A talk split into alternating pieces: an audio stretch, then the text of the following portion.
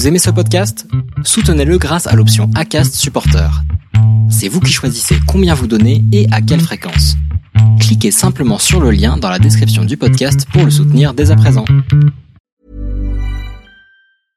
Cool fact a crocodile can't stick out its tongue. Also, you can get health insurance for a month or just under a year in some states. United Healthcare short term insurance plans, underwritten by Golden Rule Insurance Company, offer flexible, budget friendly coverage for you. Learn more at uh1.com. Si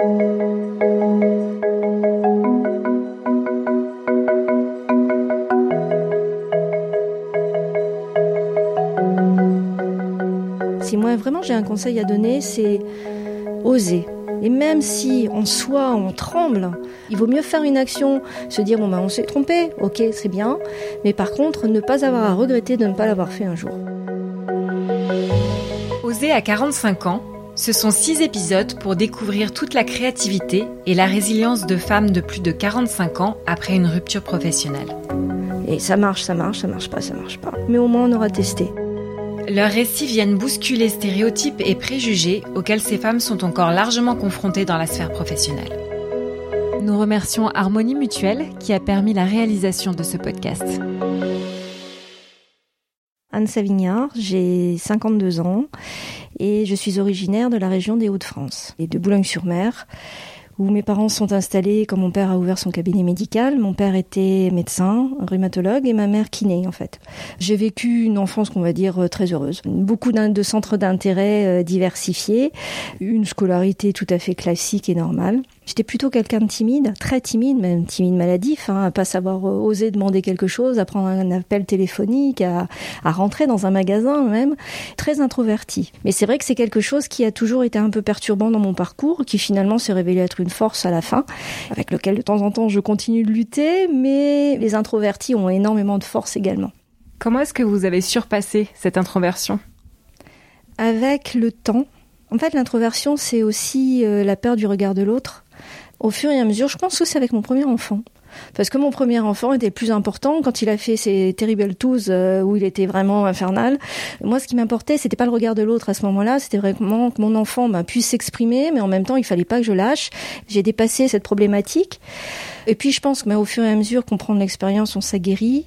On se regarde de temps en temps derrière, on tourne, on dit bon, t'as réussi à franchir ça, donc si tu l'as franchi une fois, bah, tu peux le franchir une deuxième fois sans aucun problème. Alors dans les études, donc en fait j'ai fait des études scientifiques. C'était mon domaine et mon souhait, mon envie était de devenir médecin également. Je voulais suivre le parcours de mon père, de ma mère, qui sont surtout de pouvoir s'occuper des autres, d'être bienveillant à l'égard de leur santé. Bon, malheureusement, euh, je n'ai pas été à même de pouvoir rentrer. J'avais pas forcément les compétences euh, et, et techniques à l'époque. J'ai retrouvé quelque chose d'autre dans le domaine scientifique et donc j'ai fait des études d'ingénieur. Vous allez dire ça n'a rien à voir, mais à l'époque c'était ingénieur en process et mon objectif c'était de rejoindre la biotechnologie. Donc c'est resté quand même un petit peu dans la logique. Bon, finalement, je suis pas du tout allée là-dedans. Ces études ont été très très intéressantes parce qu'en fait, elles m'ont fourni des armes pour apprendre à m'adapter, à savoir rebondir, à observer les choses. Et c'est quelque chose que j'ai utilisé tout au long de ma vie par la suite. Quand je suis arrivée à la fin des études, il a fallu trouver son premier job. J'ai eu l'opportunité donc de commencer mes études chez Decathlon. Et là, ça a été euh, le début d'un beau parcours.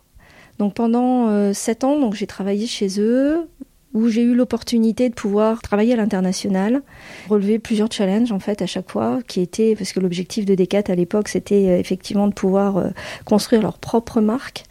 Ben, il a fallu tout créer, et c'est là où je me suis rendu compte que ce que j'aimais faire, c'était euh, créer, concevoir, partir de rien, de zéro, et puis tout doucement à faire monter les choses, travailler avec les gens pour arriver à, à créer quelque chose. Ça a été une belle aventure, une aventure de sept ans.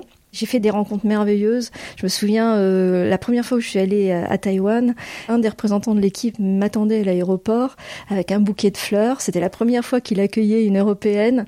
C'est un grand gaillard de 1m80, mais quelque chose de magique de, de, de pouvoir voir ces, ces, ces gens-là qui m'ont accueilli chez eux, qui m'ont fait découvrir leur culture. Enfin, voilà, ça, pour moi, c'était mon premier contact justement avec autre chose que la culture française. Ça m'a donné envie, en fait, de continuer, de partir à l'étranger. Deux objectifs pour moi découvrir d'autres choses, et puis aussi un autre challenge, être capable de me débrouiller euh, ailleurs, toute seule, À l'époque, je commençais, enfin, j'avais déjà une, une, vie de couple et mon mari était tout à fait partant pour pouvoir partir. Et donc, on a eu l'opportunité de partir euh, aux États-Unis. On a rejoint euh, une petite entreprise d'ingénierie qui voulait monter une base aux États-Unis, euh, Amérique du Nord, mais vraiment dans le sud, puisqu'on était implanté à Miami. L'objectif étant de pouvoir travailler en fait à la fois avec Amérique du Sud et Amérique du Nord. Donc ça, c'était une aventure aussi très enrichissante du point de vue personnel parce que ben, il a fallu tout reconstruire quand vous arrivez aux États-Unis, euh, bardé de mon petit diplôme d'ingénieur, c'était génial, mais vous arrivez là-bas, vous n'êtes rien. Vous avez beau avoir un diplôme, vous avez beau avoir ceci ou cela, vous n'êtes rien et vous êtes mis au même niveau que toute personne qui arrive. Et c'est ça qui est génial. Ça, c'est une énorme force de ce pays. C'est tout le monde est au même niveau, tout le monde a les mêmes capacités ou les mêmes chances de réussir. Et ben là, il a fallu redémarrer et apprendre à redémarrer à zéro, quoi, quasiment. Avoir les permis pour pouvoir euh, travailler, pour pouvoir euh, trouver les logements, trouver tout ça. Donc, euh, bel apprentissage de vie. Ça, c'était quelque chose de, d'extrêmement intéressant, très très dur aussi, parce qu'on s'est fait avoir aussi comme de, de, de, de, jeunes tourtereaux, on va dire. On est reparti des États-Unis deux ans après. J'avais déjà un petit mon petit garçon euh, qui avait deux ans, qui justement faisait ces deux années de Terrible Twos. On a pris la décision de rentrer en France parce que effectivement c'était pas forcément évident pour pouvoir le gérer, pour pouvoir l'élever, puis au niveau de son éducation, même s'il était rentré dans une école franco-américaine. Donc quand on est rentré en France, on est revenu dans un premier temps dans le sud de la France. Bah là j'ai changé de vie aussi.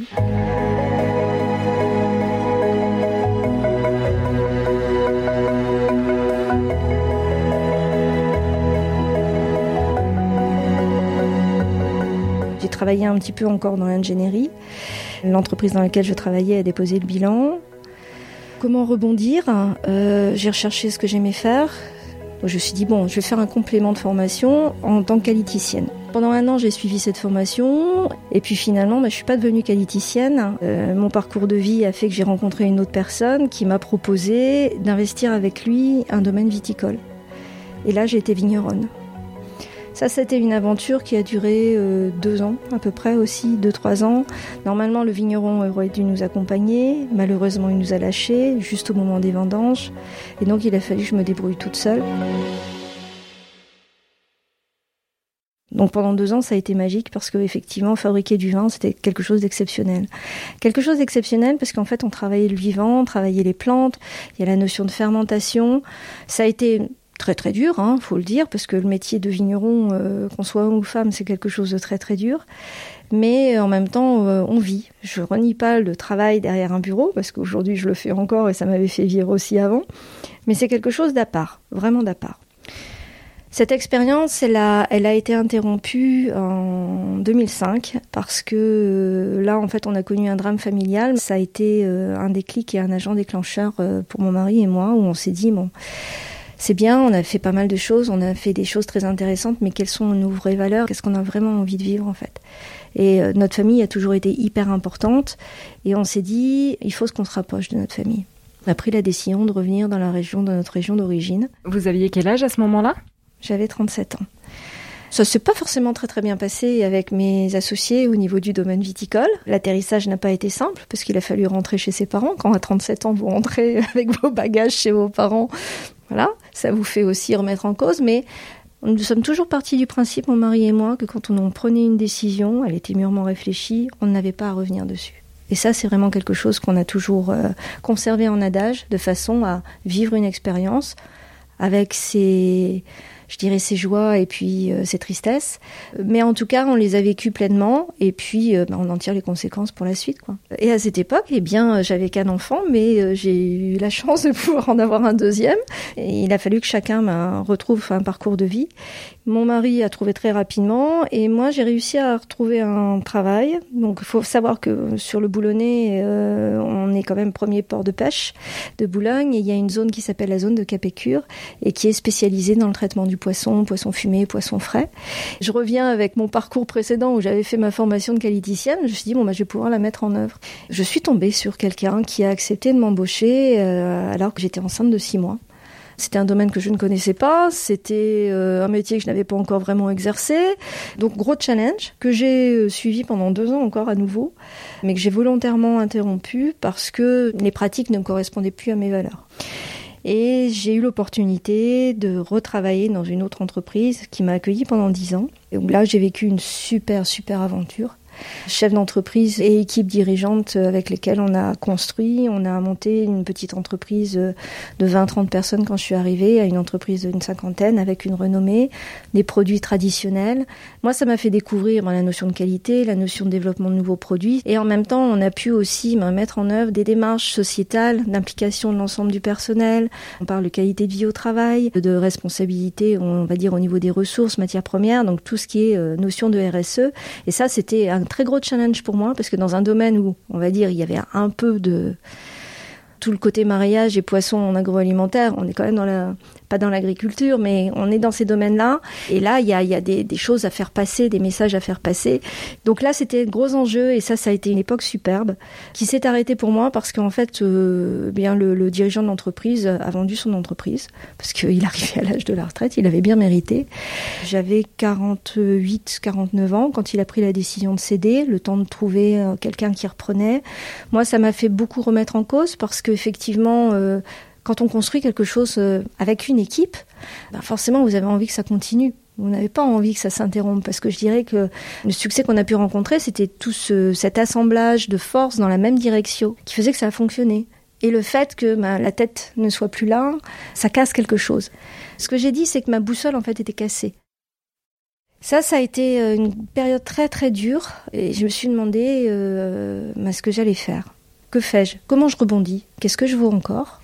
Même si euh, j'ai euh, voilà une reconnaissance, euh, une, expérience, des compétences développées, mais est-ce que j'ai encore envie de recommencer ça? En fait, il a fallu que je me trouve plein de soutien et j'ai cherché, j'ai cherché partout pour comment se remettre en cause, identifier vraiment ce qui me plaisait, plein de contraintes dans la tête, plein de peurs dans la tête aussi. Donc je suis allée voir un psychologue qui m'a aidé à retravailler ses peurs. J'ai vu un coach aussi euh, professionnel du travail. Je me suis aussi interrogée sur la psychologie positive, sur la notion du flow aussi, se dire quand est-ce qu'on est vraiment vraiment en état d'être. Tout peut arriver, tout peut s'écrouler autour de vous, mais vous êtes encore dans votre action parce que vous y êtes bien. Peu à peu, ben en fait, je me suis reconstruit. Je me suis donné euh, la possibilité d'eux, le choix d'eux. Du coup, je me suis lancée dans cette histoire. Dans le parcours de mes réflexions, j'ai besoin de deux choses. J'ai besoin de continuer de réfléchir parce que je suis un cerveau. Mais en même temps, pour arrêter que ça travaille là-haut, il faut aussi que j'utilise mes mains. Et que je sois dans ce qui va me rattacher, c'est dans les odeurs, les saveurs ou les couleurs. Et donc, en fait, aujourd'hui, j'ai une double activité. J'ai une double activité où j'ai créé donc un métier de consultant où je continue d'accompagner les entreprises, euh, toujours dans l'agroalimentaire, pour créer aussi en même temps des nouvelles recettes, des nouveaux produits, mais en même temps qu'ils soient de bonne qualité, fabriqués comme il faut, de manière, euh, on va dire, raisonnable, de manière aussi en, en tenant compte des conditions de travail, en tenant compte de l'environnement. Et en même temps, mais il fallait découvrir aussi le métier qui me permettait de travailler de mes mains. J'ai réfléchi dans mon parcours à tout ce que j'avais aimé. J'avais adoré le vin. De fil en aiguille, je suis tombée sur les boissons naturelles et fermentées comme kéfir ou le kombucha. Et là, le kombucha, bah, ça a été magique. C'était la boisson qui me correspondait. Parce qu'elle répond aussi à mon besoin d'enfance, à savoir être quelque chose de bon, d'agréable, mais en même temps faire du bien à la santé. Et donc je me dis, bon bah écoute Anne, t'as réussi à boucler ta boucle. Donc, une fois de plus, quelles sont les armes dont on peut disposer Comment se faire accompagner? C'est toujours ça aussi le problème des gens qui ont envie de se lancer, c'est comment on fait? On repart à zéro encore à nouveau. Donc là, je me suis faite euh, aider par la BGE, qui est une association euh, qui euh, aide en fait à la création des entreprises, accompagnée aussi sur le montage financier. Et donc mes béquilles, euh, j'ai cherché, j'ai trouvé en fait des témoignages sur l'association Force Femmes, plutôt tournée vers les femmes de 45 ans et plus. Moi qui me suis offert pour mes 50 ans ma liberté, eh bien je rentre pile poil dedans. Magique. Je suis allée frapper euh, à la porte de l'association de Lille. Là, je suis tombée sur quelque chose d'extraordinaire. Une écoute, donc on ne se sent pas seul déjà, on n'est pas seul à être dans cette situation. Et puis surtout, beaucoup de bénévoles qui sont là pour euh, ben, vous donner du temps, vous donner leur savoir, leur expertise et vous aider à franchir le pas. quoi. Deux ou trois fois par mois, vous êtes sollicité pour participer à un atelier, soit dédié au développement personnel, soit un atelier dédié sur une thématique beaucoup plus euh, pratique, on va dire euh, financière. Sur, euh, moi, j'ai participé à un atelier qui était essentiel dans mon développement et dans le lancement de mon activité, du point de vue montage financier de, de l'entreprise. j'ai eu l'opportunité, donc, avec une jeune expert comptable, qui effectivement pouvait regarder et mettait un œil critique sur nos business plans et qui a vraiment cru en mon projet et qui m'a accompagné en fait jusqu'au montage financier et jusque également, ben, je dirais, la possibilité d'emprunter, enfin, devant les partenaires bancaires. Donc ça, ça a été quelque chose de merveilleux. Une autre expérience, par exemple, qui a été même pendant les périodes de confinement ou les périodes d'été, on ne s'est jamais senti seul. Il y a toujours eu des aides, par exemple, sur le point de vue marketing, avec des partenaires qui vous pilotent à distance, on va dire. Et ça, c'est magique parce que sans ça, mais en fait, on peut pas avancer. C'est un savoir-faire et une compétence qu'il faudrait payer entre guillemets. Et quand vous êtes en lancement d'activité bah, c'est compliqué de trouver les bons les bonnes personnes euh, au bon moment etc donc ça c'est quelque chose de bah, je dirais de magique et d'inégalable Force Femme continue de m'accompagner. J'ai lancé mon activité. Je brasse mon kombucha et en même temps, donc, je travaille je suis heureuse quand je brasse. Je vais pas vous dire que je suis toujours heureuse non plus parce qu'en tant que chef d'entreprise, on n'est pas toujours heureux quand on est dans la paperasse ou des choses comme ça. Mon mari m'aide. Nous avons chacun un métier à côté euh, de l'entreprise de kombucha, mais on travaille euh, tous ensemble et ça c'est quelque chose de super aussi. On va voir comment l'aventure continue. Mais en tout cas, pas de regrets. Et puis euh, de beaux challenges. Et puis quand je regarde, je me dis bon, ok, il y a encore plein de choses à faire, c'est dur, il faut le savoir, c'est dur, beaucoup de travail, beaucoup de choses, etc., beaucoup de choses à apprendre. Mais bon, une belle expérience, et puis bon, après on verra, on verra dans 10 ans ce que je ferai encore. Pour conclure, Anne, qu'est-ce que vous voudriez dire à la femme que vous étiez il y a 10, 20, 30 ans? Si je me retourne et si je la regarde, euh, je vais lui dire ben, tu as raison de continuer d'avancer, d'oser et d'avoir osé.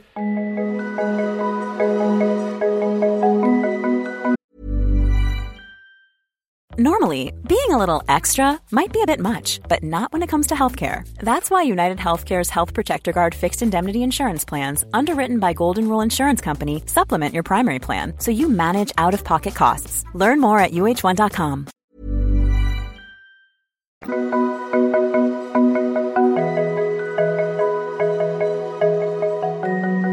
d'une volonté de force femme de célébrer ses 15 ans aux côtés des femmes de plus de 45 ans dans leur démarche de retour à l'emploi ou de création d'activité, cette mini-série a été imaginée par Force Femmes et réalisée avec les déviations.